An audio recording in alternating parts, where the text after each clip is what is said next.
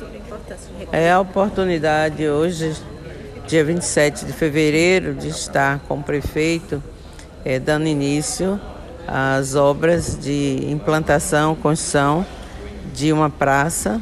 aqui ao lado da Escola Municipal Adenil da Costa Falcão. É um ambiente em que havia um depósito de lixo, aliás, ainda há depósito de lixo, em que a coleta é realizada com uma periodicidade bem curta, mas mesmo assim acumula com frequência, retirando e sendo depositado novamente. Isso estava gerando algumas consequências para